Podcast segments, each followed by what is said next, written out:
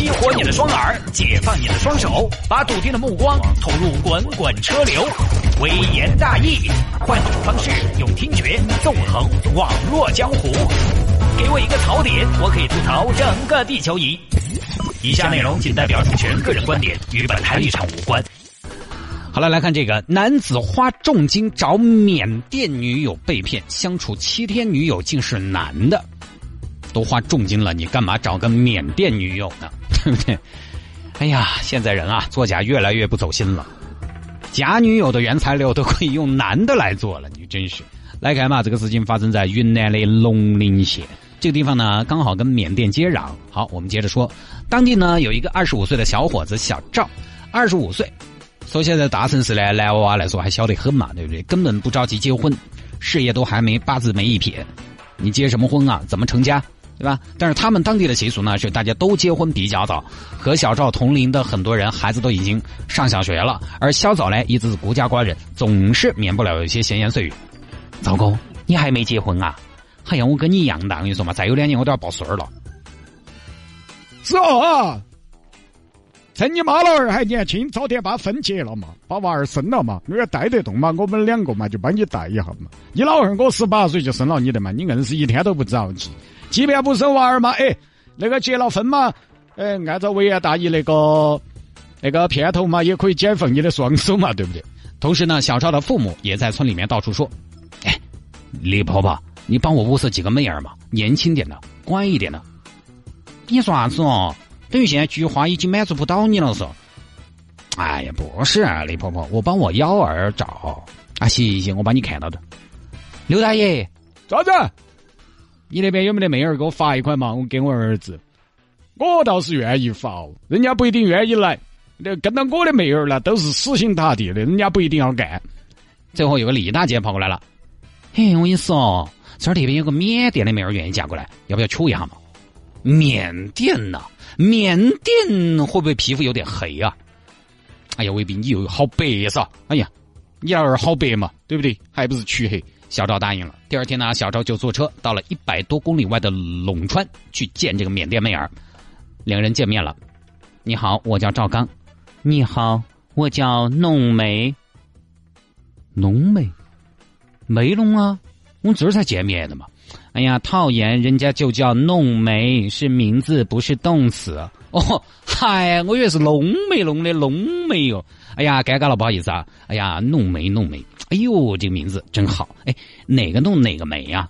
就是弄死你的弄，梅花的梅，是当年看梅花三弄，我爸妈给我取的这个名字。哎呦，这名字好，不错不错，弄眉弄眉，我倒要看看怎么弄。哎，美女，我看你长相立体，五官端正，打扮也很入时，跟我感觉中的缅甸女孩有点不一样呢。那当然不一样了，因为我是缅甸男孩啊。呃，不是，大哥，你看你，缅甸不是你想的那么的落后，我们那里的年轻人也很 fashion，也很时尚。我们那边好多小伙伴，他们都喜欢鹿晗，喜欢吴亦凡。哦，也是也是个，哎呀，你看这个傲慢呢和偏见就是害人，差点错过一段缘分，是我不对，是我不对啊！好，眼见两个人聊得投机，这个时候呢，李大姐就出面了。如何嘛，小子啊？该还是巴适噻？哎，还可以。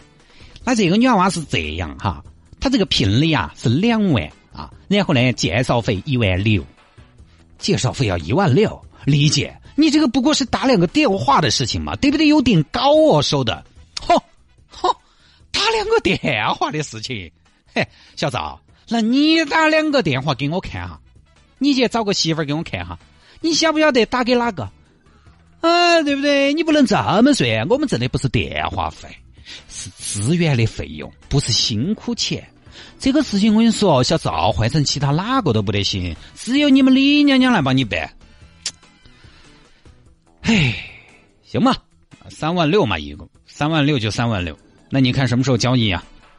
九月六号嘛，两娘母子还要回去收拾一下，总还是要洗得干干净净的噻，对不对？到时候我把他们送过来啊，他们然后你把钱给了就对了啊，行吧？好，约好了，五月六号这天呢，李大姐就带着所谓的缅甸母女到了小赵他们家，一家人翘首以盼，来了来来来来，哎呀！哎呀，亲家母，哎，你还亲自来呀，把你们女儿送过来，你看，哎，太客气了，快进来坐。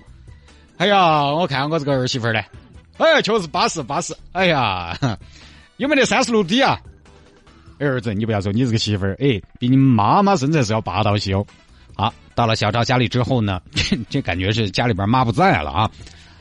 到小赵家里边之后，李大姐就拿了介绍费之后就走了，一共是一万六，而弄梅和他妈就留下了。这个这个这个这个，哎呀，亲家们啊啊，你贵姓呢？我姓恩，叫恩涵。嗨呀，你看人家这一家人的名字好巴适，好安逸，不是弄就是喊。爸，你看你说什么呢？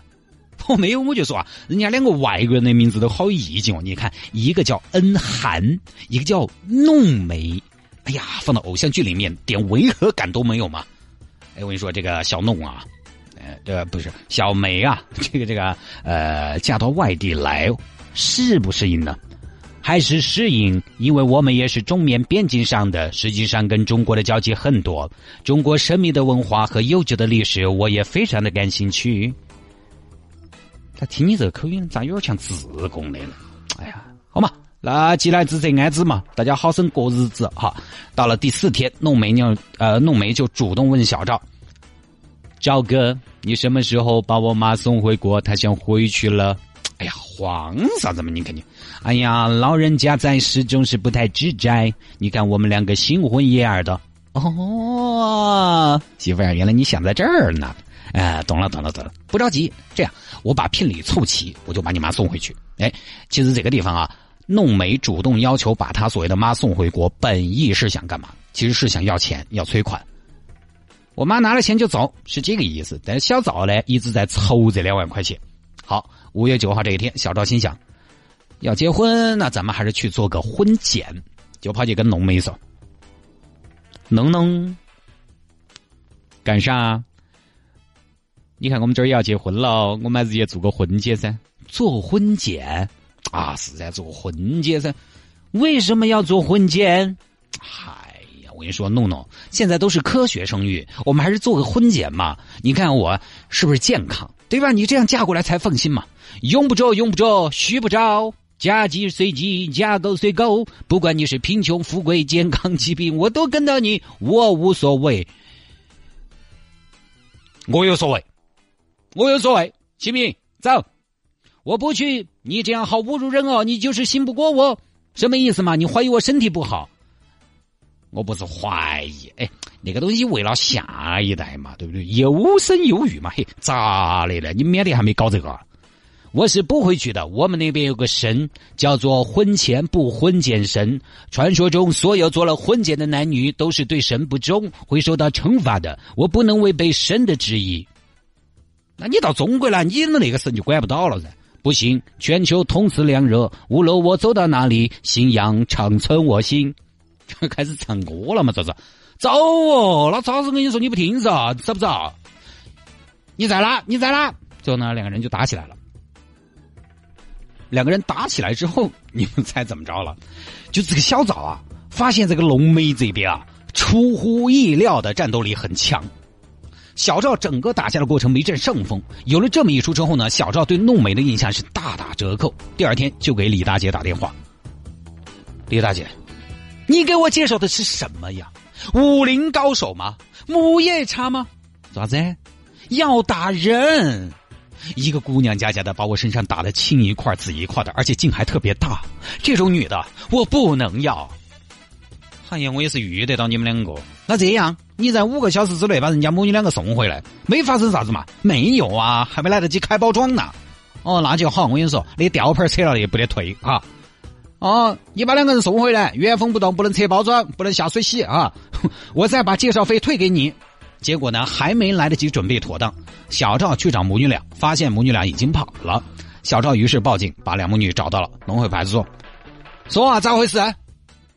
哦，what？what？听不懂中文是？Can you speak Chinese? No, I can't. OK，好吧，那你们可以走了。要得，坐下。你不是说不会说汉语吗？那你怎么听得懂？怎么回事？对不对？你都嫁到人家家里了，钱也说了，为什么要跑？母女俩不说话。这个时候呢，民警仔细的观察一下弄梅，觉得这个所谓的女娃娃喉结骨粗，手指粗壮，就怀疑这个性别了。老李，你过来看看，你耍的朋友呢相对比较多，你看一下这个女的，我总觉得不对，哪儿不对嘛？你看不出来吗？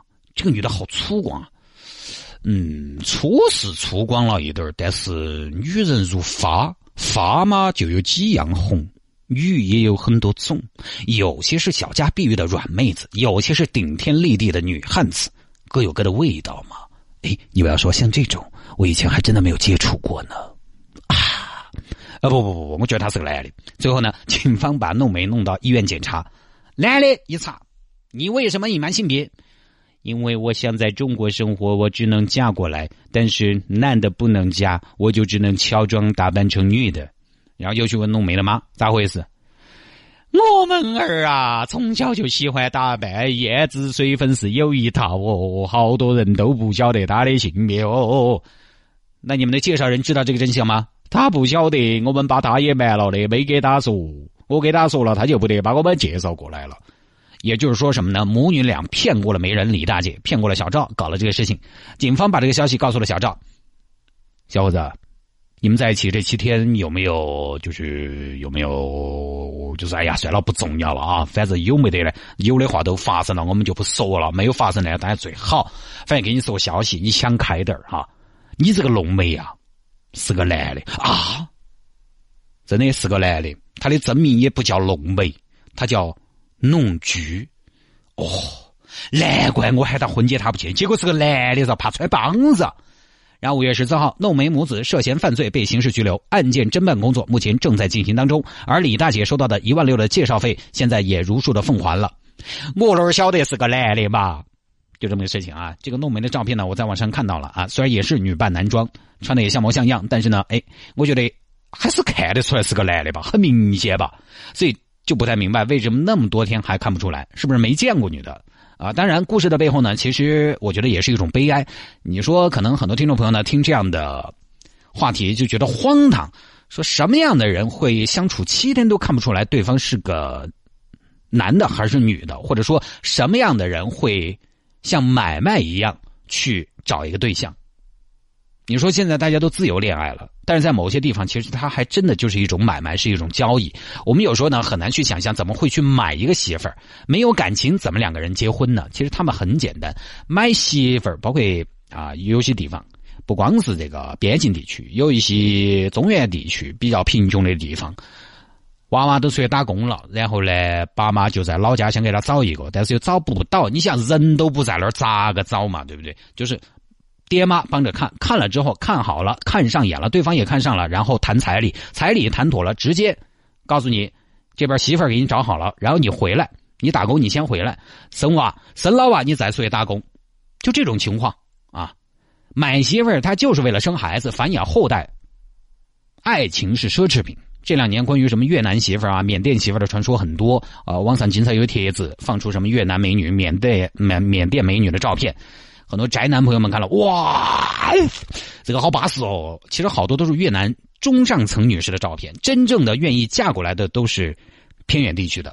那可能呃，就是审美上来说哈，就是又黑又瘦，过得的人家不得嫁过来。而且现在还有很多是嫁过来待几天就跑了，就这边直接骗你。所以呢，我觉得大家不用去指望这个渠道来解决婚姻问题。呃，很多事情呢，就是看上去很美而已。